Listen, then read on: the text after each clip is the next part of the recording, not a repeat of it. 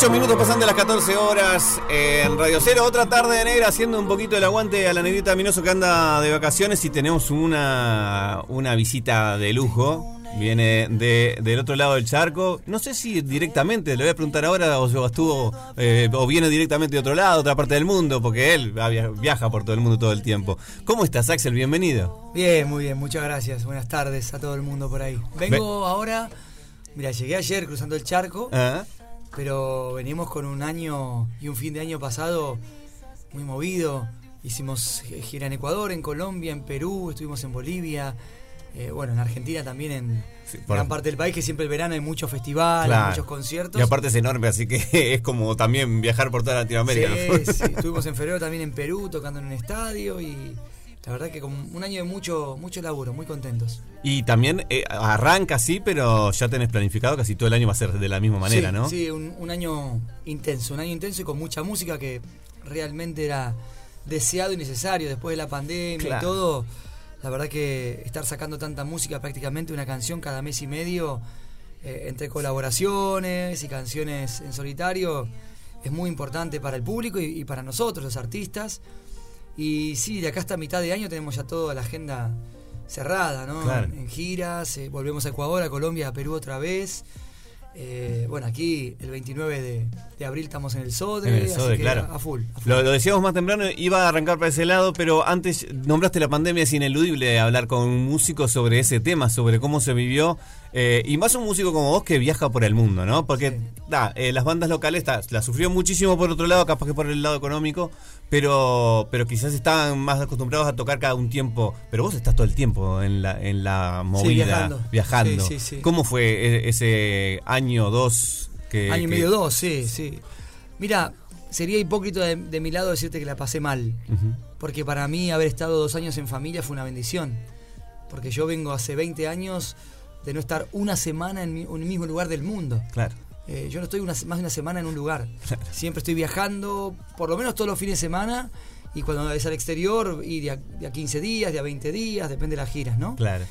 Entonces, haber estado dos años con mi familia fue una bendición hermosa unas vacaciones, unos sabáticos. claro, ¿viste? Ese año sabático que uno nunca se toma. Claro. Porque lo desearía, pero decís, no, hay labura, hay que laburar, hay que aprovechar. Mientras haya. Pero si te obligan, decís, bueno, me obligaron. Claro. Eh, y realmente yo vivo en un lugar también privilegiado. Yo vivo en medio de la montaña, en el centro del país, en una finca. Yo no, no veo un vecino. Ahí no había virus. Claro. Es decir, en toda la zona detrás de la sierra, Córdoba, donde yo vivo, creo que en toda la pandemia, y es más, la última parte de la pandemia hubo 100 contagiados, pero ni, ni para hospital. Era como, bueno, en tu casa quédate y, y nada más. Así que claro, podíamos, ir a la, podíamos ir a la plaza con los hijos, las hijas, todas las familias.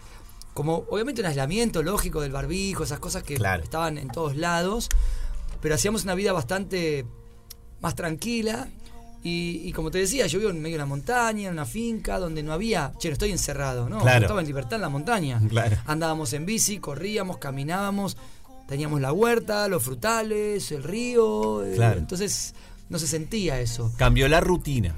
Claro, lo que sí padecíamos era eh, cuando hablas con un amigo, con tu familia, y viven en la ciudad y de repente están en un departamento y no tenían la posibilidad de, de ver un árbol, de pisar la tierra, y había mucha más restricciones como muy firmes en las ciudades y eso se transformaba en algo también hostil, ¿viste? Un poco difícil de sobrellevar. Y uno lo sufría por los demás. Y, a la hora de, las ganas de tocar el en vivo, se, después de tantos años, igual, igual te, No, eso sí fue tremendo. Vos pensás que yo subí en escenario por primera vez a los 5 o 6 años a tocar música clásica cuando empecé con el piano. Entonces, para mí, no, no subir en escenario por un año, ni por un año, por, por un mes, dos meses, era como al principio muy loco. Claro. Pero nadie sabía cuánto iba a durar esto, viste que siempre era bueno, 15 días más y se termina. Bueno, dale. Después, che, 15 más, 15 más, era como no terminaba más. Claro, claro. Entonces al principio la bancaba y después fue, tuve momentos de tristeza, yo descubrí un poco la depresión en un momento porque me sentía deprimido, realmente. Y, y hablaba con mi psicólogo y me decía, mira, hay temas incómodos de hablar y de poner sobre la mesa. La depresión es una, aceptala. Vive en vos también. está estigmatizada. Claro, en algún momento la podemos padecer todos y hay que aceptarla, porque cuando mejor la aceptes, más la laburás y mejor la trascendés. Entonces, aceptate. Yo soy un tipo siempre, viste, celebra la vida, para arriba, contento. Un tipo que contagia alegría a mis amigos, a mi familia. Siempre Axel fue como el pila, el loquito, viste. claro. Y de repente no me aceptaba mismo, a mí mismo estar triste. Claro. Y, estar en cama dos, tres días sin querer salir de la cama, cosas que yo no, nunca lo había experimentado. Pero eso me provocó también escribir canciones que hablen de la depresión. Claro y bueno, que posiblemente en el próximo disco haya algo que hable de eso.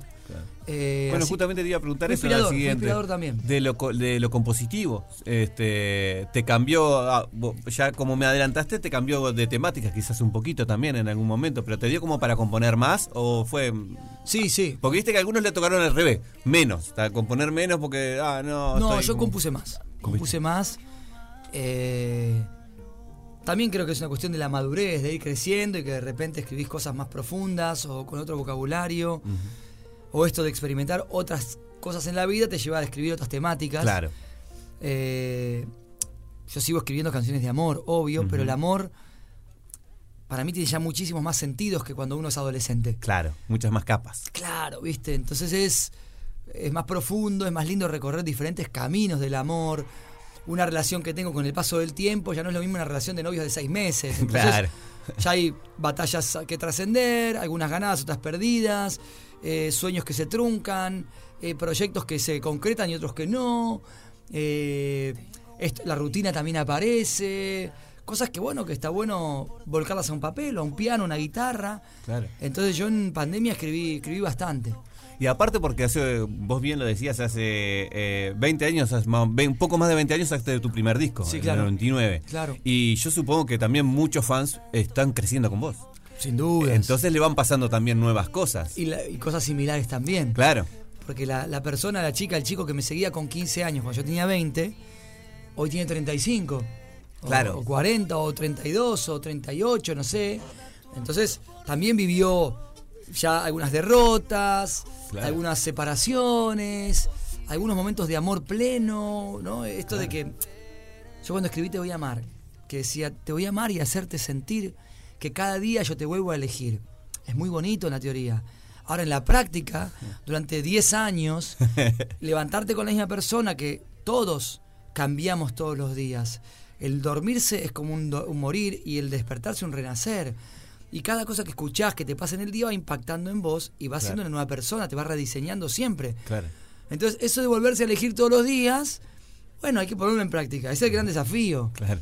¿no? Sí, sí. Eh, con los malestares de la rutina, con los hijos que aparecen. Sí, con el trabajo, la, presión, todo. Con los vaivenes de la vida, ¿no? Entonces, creo que, está bueno acompañar ese crecimiento de esa gente que creció conmigo y me siento orgulloso de poder hacerlo. Eh, y seguir escribiendo canciones de amor que hablan de diferentes etapas y canciones que hablan de la vida o de esto, de la, depresión que hablábamos recién, ¿no? Claro. Yo leía por ahí justamente que, que una de las últimos singles que sacaste, eh, vos decías que era como el más íntimo, puede humano, ser. Humano. Humano, exacto. Humano es muy personal. Es la canción que sacamos hace un, mes y medio, dos más o menos. Eh, es una canción que, que habla un poco de esto de que todos somos humanos no es ninguna novedad. No dije ninguna genialidad, no sabía Einstein por eso, eh, pero que a veces nos enamoramos o nos seduce de la otra persona lo que brilla.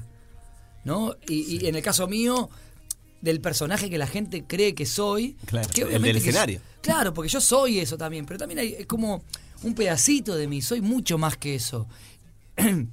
y en ese mucho más, no todo significa que te vaya a gustar. Hay cosas que pueden no gustarte. Claro. Todos tenemos luces y sombras somos como un yin y un yang.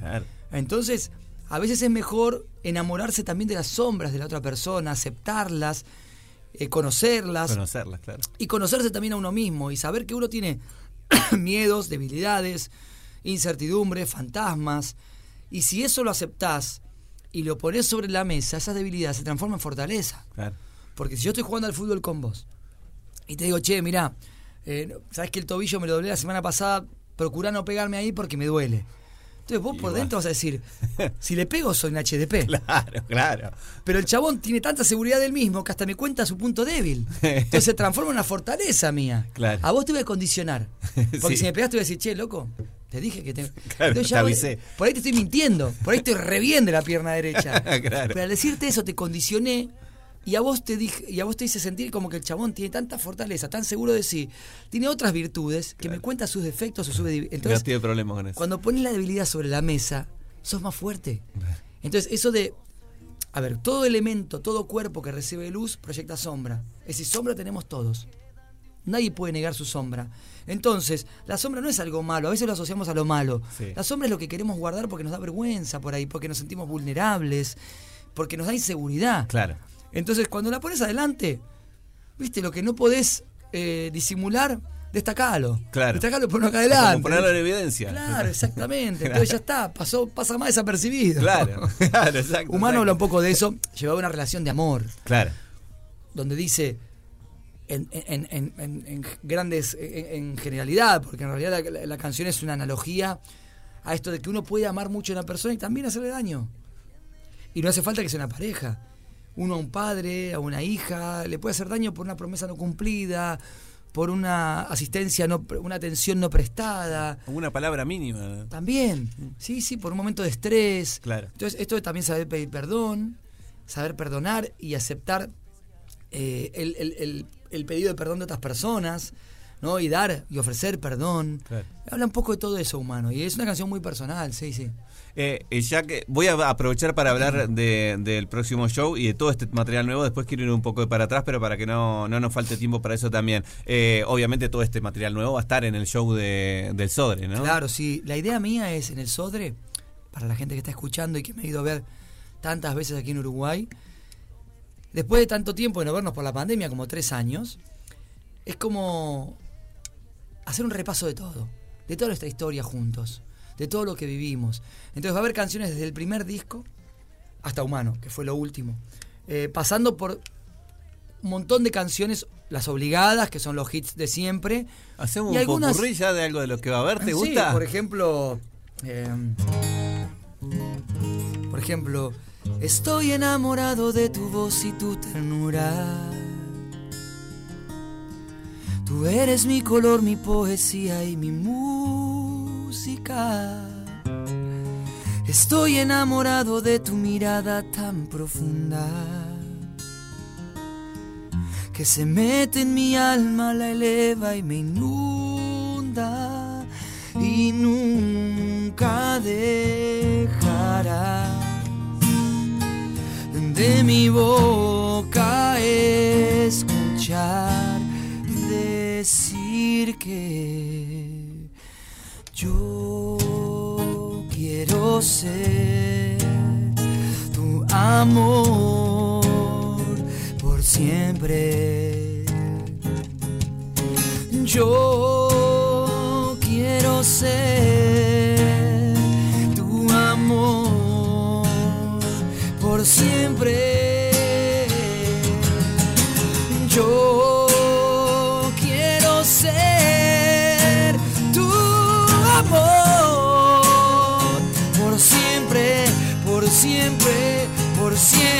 Siempre.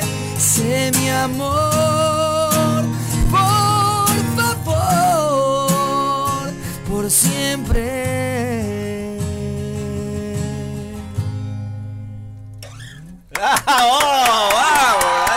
Por ejemplo, eso, amo, te voy a amar, celebrar la vida, de todo. Y hasta canciones que nunca hice en vivo estoy tocando. Uy, qué bueno eso. Canciones que, de discos que fueron pasando eh, y que el público que te sigue las conoce porque tiene los discos 100% completos. Y, me reclamaba, che, o esta hace años que no la tocas, o esta nunca la tocaste. Y digo, es verdad. Entonces, como esto, el, concierto del Sodre del 29 va a ser un repaso de todo el camino, de veintipico de años de música.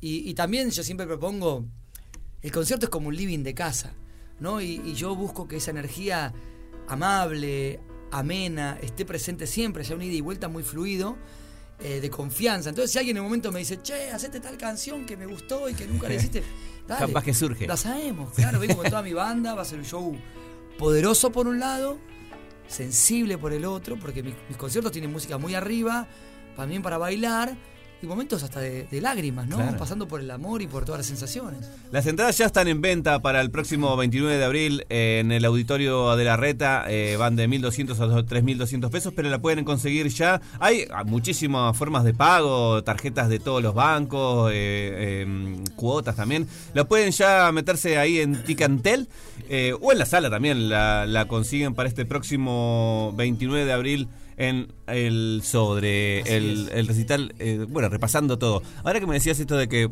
bueno, piden piden una canción. Me da la impresión, vos me decís así diferente, por, por verte acá, eh, tocar la guitarra o verte en algunos eh, programas como La Voz, de que a vos te gusta cantar. En cualquier momento decir, pinta esto y me hago un pedacito. No tenés que estar con toda la banda, hacer la canción entera, todo. No, de hecho, el Sodre mm. lo hicimos dos veces ya. Una vez con toda la banda. Y la segunda viene solo. piano de cola, que hay un piano hermoso y, aparte el Sodre tiene una acústica única, es un lugar espectacular. Es hermoso. Eh, y, aparte se ve el show también de todos lados. Yo siento que el público también lo disfruta de cualquier ubicación. Sí. Es un lugar privilegiado. Es muy lindo, es por eso. Sí, es hermoso. Y vine la segunda vez solo dos guitarras, ukelele, mi armónica, el piano que estaba ahí. Hicimos un concierto de dos horas, bien de cantautor. Claro. Pero yo, imagínate, yo canto de que el que empecé a hablar. ¿no? mi viejo, mi vieja me enseñaba a cantar, a tocar la guitarra, cantaba folclore con ellos. Y yo sigo siendo el mismo apasionado de la música que, llevo la guitarra a todos lados sin que me la pidan porque yo quiero cantar siempre. Claro, por eso te decía, claro. Y cuando voy a, a, una reunión de amigos, o tenemos un cumpleaños en casa, o las navidades, siempre hay un acordeón, una guitarra, un piano, una percusión, y como hay varios en la familia, somos músicos, algunos aficionados, la mayoría pero, pero siempre pinta y, cantamos de todo, de todo porque yo amo, amo. ¿Y estás de ir a agarrarla primero o esperás que te pidan? No, cantate como una. Mira, lo que pasa es que a veces no me gusta pecar de como de soberbio, de muchas pelotas, este Axel quiere cantar todo el día, ¿viste? Entonces, qué denso, dale, Axel. Es tu laburo y también querés cantar. Entonces, pero siempre surge, dale, Axel, cantate una. Como que rompe el hielo vos que sos el profesional acá, ¿viste? Claro. Y después mis amigos tengo un par de amigos que todos tocan un poquito la guitarra, tocan algunas canciones de, los Cadillacs y de, eso estéreo y, de grupos de Latinoamérica y, mías también, ¿no? Somos muy fogoneros. Y a la hora de escucharse que nombra, nombraste mucho rock argentino. Sí, eh, bueno, sí, muy presente nosotros. Sí. Porque, bueno, claro, claro. Este, y al Río de Plata, obviamente, a, nosotros Cada también. vez hay menos ahora. Sí, hay, es todo muy homogéneo también. No, yo creo que, que también el, el, lugar del rock lo vino a ocupar el urbano. Sí, sí, claro. Ese reclamo social, ¿no? Lo vino a ocupar los raperos, el trap. Totalmente. Eso vino a ocupar ese rol. De hablar de, ese tipo, de esas cosas que estaban más, más tiradas para el rock antes. Claro, y el rock está en un momento donde están los clásicos de siempre y alguna cosita que surge por ahí. Igual siento que son ciclos, ¿eh? Sí. Son ciclos. Hoy día si vos te metes en las playlists o los más escuchados del mundo, los 20 primeros no tienen nada que ver con lo urbano. Sí. Entonces. Bueno, en los 90 también pasó que estaban las bandas de boy band. Ve, primero el grunge, después vino las boy band. Hoy no hay más boy band. Después vino el new metal. No hay, no hay boy band. No, no, creo que no. Bueno, siguen girando los Backstreet Boys. Bueno, claro, Pero esto, estamos hablando de eso, ¿no? Claro, la gente no hay como nuevas No, capaz que lo último fue tipo BTS, así, la, ¿no? El, el K-pop. Tienes razón. Que vino a ocupar un lugar ahí de de, ese tipo de, grupos, pero después sí, no, no. Es que también el, rock se transformó un poco a un pop rock. Sí. ¿no? Entonces. Se fue mezclando todos los eh, estilos, me parece, ¿no? Sí, y está bueno. Sí, está, bueno. Y creo que hoy existe esto los featurings, las colaboraciones. Son producto de todo eso, de que ya hay menos prejuicio. Eh, ¿Viste? Entonces hoy no sé, yo hago un sí, los mismos músicos no tienen menos pruritos en Yo nunca tuve prejuicio. Creo que el prejuicio siempre vino más del rock. Sí, sí, pues es posible. Del rock hacia el pop o hacia el folclore. Como que el rock estaba en su lugar. Claro. Pero hoy como el rock está un poco como necesitado de, colaboraciones. claro, un poco. Eh, ¿Qué hace? Como tiene poco espacio, bueno, te invita a darle o colaboremos. Claro. Eh, realmente yo creo que más, pasa más por ahí, ¿viste? Pero pero bueno, son ciclos. Yo creo que son ciclos que, de repente en Argentina, no sé, en los 90 el folclore, 2000, 2000 el folclore se escuchaba los boliches. Sí, claro. Y después, bueno, el, tiempo va haciendo que queden los mejores o los más carismáticos referentes, ¿no? Eh, Pero lo mismo va a pasar con Urbano, lo mismo va a pasar con, todo, ¿no? Así con tu amiga La Sole fue una de los principios de los bueno, La Sole, por ejemplo, ella fue la responsable en el año 95, 96 de que suceda ese fenómeno, de que el folclore esté sonando en los boliches, que se pasaba cumbia y marcha en su momento, o, música electrónica. Después, obviamente, ahí surgieron muchos grupos y el tamiz del tiempo va haciendo que quede la Sole, que sigue siendo una número uno, y algunos grupos, ¿no? Entiendo que con Urbano por ahí pase lo mismo, ¿no? Yo qué sé, es así. Sí, eh, lo que tenemos ahora, que ahora, ya que empezamos a hablar de, música en general, eh, me gustaría hablarlo contigo también, de obviamente las nuevas tecnologías nos llevan a ser más globales y todo. Hablando de eso, ahora que, que, está sacando singles, ¿cómo es el tema del formato, del disco, de la discográfica? Eh, del disco del disco que tenga un trabajo uniforme, digamos. Sí, sí, homogéneo, así. Mira, en realidad yo creo que antes se sacaba un disco eh, y después, bueno, la compañía te decía a las radios o a los canales, mira, ahora el single es este. Si el single funcionaba bien, por ahí duraba cuatro, cinco, seis meses, depende si era un gran éxito, funcionaba más tiempo. Yo me acuerdo que la que canté recién, Amor por Siempre, estuvo 10 meses como single y la compañía quería cortar Miradas, que fue la siguiente canción, y no podía. Las radios decían, no, no, seguimos teniendo fuerte esta canción y la pide la gente, y bueno. pero un single duraba 3, 4 meses y después otro y otro, y, el disco se sacaba antes con el primer single. Claro. Ahora al revés. Sale un single, sale otro, sale otro, y después por ahí de 7, 8 singles, agregas cuatro canciones y sale el disco que tiene esos 8 singles. Claro. No sé, a mí no me, no me molesta. ¿Y el formato físico? A mí me gusta, porque yo soy un romántico, ¿viste? y, me gusta lo tangible también, ¿no? Me gusta que, que exista todo. Spotify, Deezer, iTunes, las radios, que todo conviva YouTube. Pero a mí me gusta eso de tener un disco con un, un arte, leerlo. A mí siempre me gustó leer los créditos. Yo soy músico, me gustaba. ¿Quién tocó la batería acá? Oh, claro. mirá, Lee Levin. ¡Oh, qué animal! O la Boriel. O ¿quién tocó la guitarra acá? Este colaboraciones. Claro, viste, me encantaba el ingeniero de grabación, quién fue. Claro. Pero bueno, entiendo que al público no le importa. y es lógico. Si el público a veces cree que todas las canciones que cantan los artistas las escriben los artistas. Sí, claro. Y si no sos cantautor, no sucede así. claro. Eh, entonces, bueno, a mí me gustaba eso del físico. Por eso me El arte de tapa también, ¿no? El arte. Que hay un montón de gente pensando en, esa creatividad del arte, de la foto, por qué, la tipografía, los colores. Eh, pero bueno, son de vuelta, son ciclos. Claro. Y, yo creo que hoy el merchandising vino a ocupar un poco ese lugar. ¿no? Hoy por ahí un artista para sacar un, un disco y con algo físico saca, bueno, una remera, con un libro, con las canciones escritas, con la historia de por qué escribió que estaba tiene que dar algo más. Exacto, y que toda la gente le provoque ir a buscar eso. Claro. Porque ¿para qué va a comprar un disco si hace un clic en un Spotify y lo tiene para escuchar en inmediato y no tiene que comprar nada? Lo escucha cuando quiere. También creo que fue producto de, de una época cuando salió el CD, había discos que tenían, vos comprabas el disco por un single, dos singles, tres singles de radio que te gustaban, y después siete era medio, no te digo relleno, y che, después el disco está un poco flojo. Claro, claro. Entonces, hoy día la gente arma la playlist con lo que quiere. Sí, elige las canciones que quiere. Exacto. ¿viste? el orden también. Yo tengo una hija que ya tiene 13 años. Y ella me dice, yo papi tengo dos de Taylor Swift, cuatro de Olivia Rodrigo, dos de Dualipa, una de Jessie Joy, dos de Hash, y no sé qué. Y por ahí no se compraría el disco ella tiene eso y todas le gustan. Claro. ¿Me entendés? y bueno, eso está bueno. Eso es gozar, porque ella no hay una que la quisiera pasar. Claro. Todas le gustan, ¿me entendés? Sí, es disfrutar de otra manera también, ¿no? Lamentablemente me quedé sin tiempo. Yo tengo muchas cosas para hablar contigo todavía. Me, gustaba, te quería hablar también que, en realidad un poco que te descubrieron siendo siendo como nosotros periodistas musical. Me enteré por ahí. Cara dura. Yo sé que ustedes son periodistas, no me llames periodista a mí. Yo soy un cara dura que golpeaba puertas. Siempre fui músico. Y en un momento, bueno, golpeando puertas para mostrar mis canciones que yo escribía, se me da la posibilidad de trabajar en un programa de televisión de música. Y dije, bueno, ahí va a haber contacto con las compañías discográficas, con algún productor. Y me metí. Y entrevisté a un montón. Yo entrevisté, el primero fue Julio Iglesias, pero entrevisté a, a Sanz, a Shakira, a Mercedes Sosa, a Charlie García, a Fito Páez, eh, Jarabe de Palo, a Maná. Entrevisté un montón, un montón de gente que venía a Argentina de, de gira. Claro y, eso me enriqueció mucho porque también me enseñó a observarlos, a ver cómo respondían, a ver, no sé, después cometí mis errores como todos, claro. obviamente son lógicos, pero, pero estuvo bueno, estuvo bueno todo eso, esa etapa, y después una vez que Sony me dijo, che, yo le decía... Pero te, te vieron tocar ahí, ¿es verdad? En un programa de televisión. Yo en los cortes cantaba para la gente porque había 300 personas de público en vivo, 400 personas. Y entonces en un momento uno me dijo, ¿por qué no cantas cerrando el programa al aire?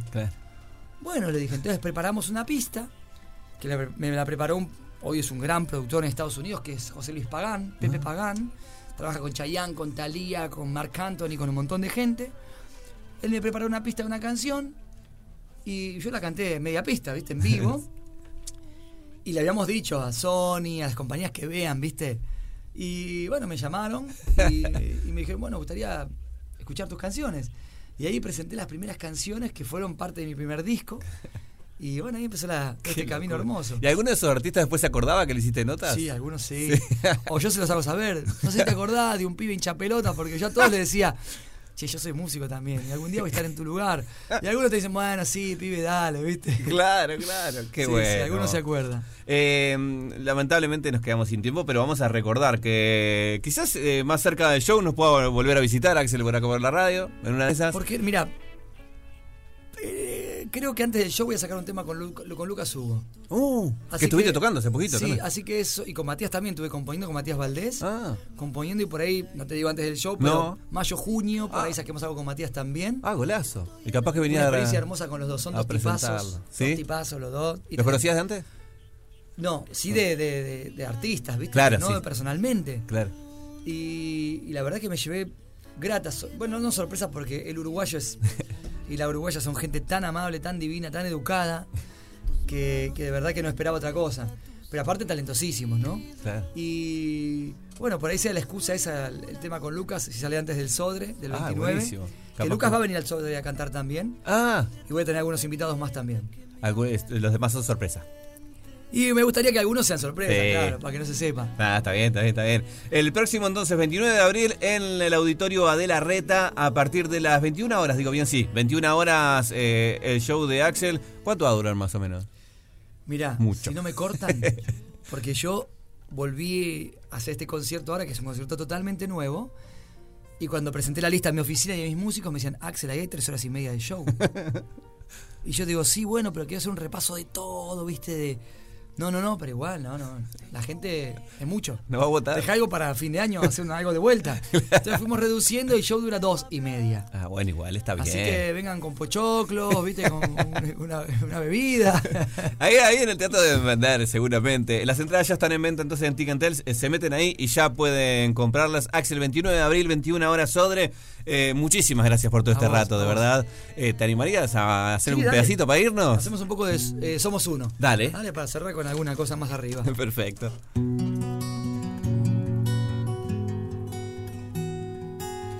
Yo soy lo que soy, no soy lo que ves. Yo soy mi futuro y soy mi ayer. Y hoy tan solo soy este amanecer y los ojos que te vieron nacer. Soy tan simple que casi ni me ves. Yo soy lo que soy, no soy lo que ves. No soy cuna de oro ni simple Moisés. Soy el desamparo del corazón de aquel que pelea y no tiene voz. Soy la mano que te quiere ayudar. No hablo solo de mí. Cuando digo que soy, te hablo de ese lugar donde nace el amor que sueñas. Oh, oh, oh, somos tan distintos e iguales. Somos el que siente y el que no está. E iguales. Todos somos uno con los demás, la piedra y el río, el cielo, la flor. El lobo, el cordero y el mismo Dios, todos somos uno.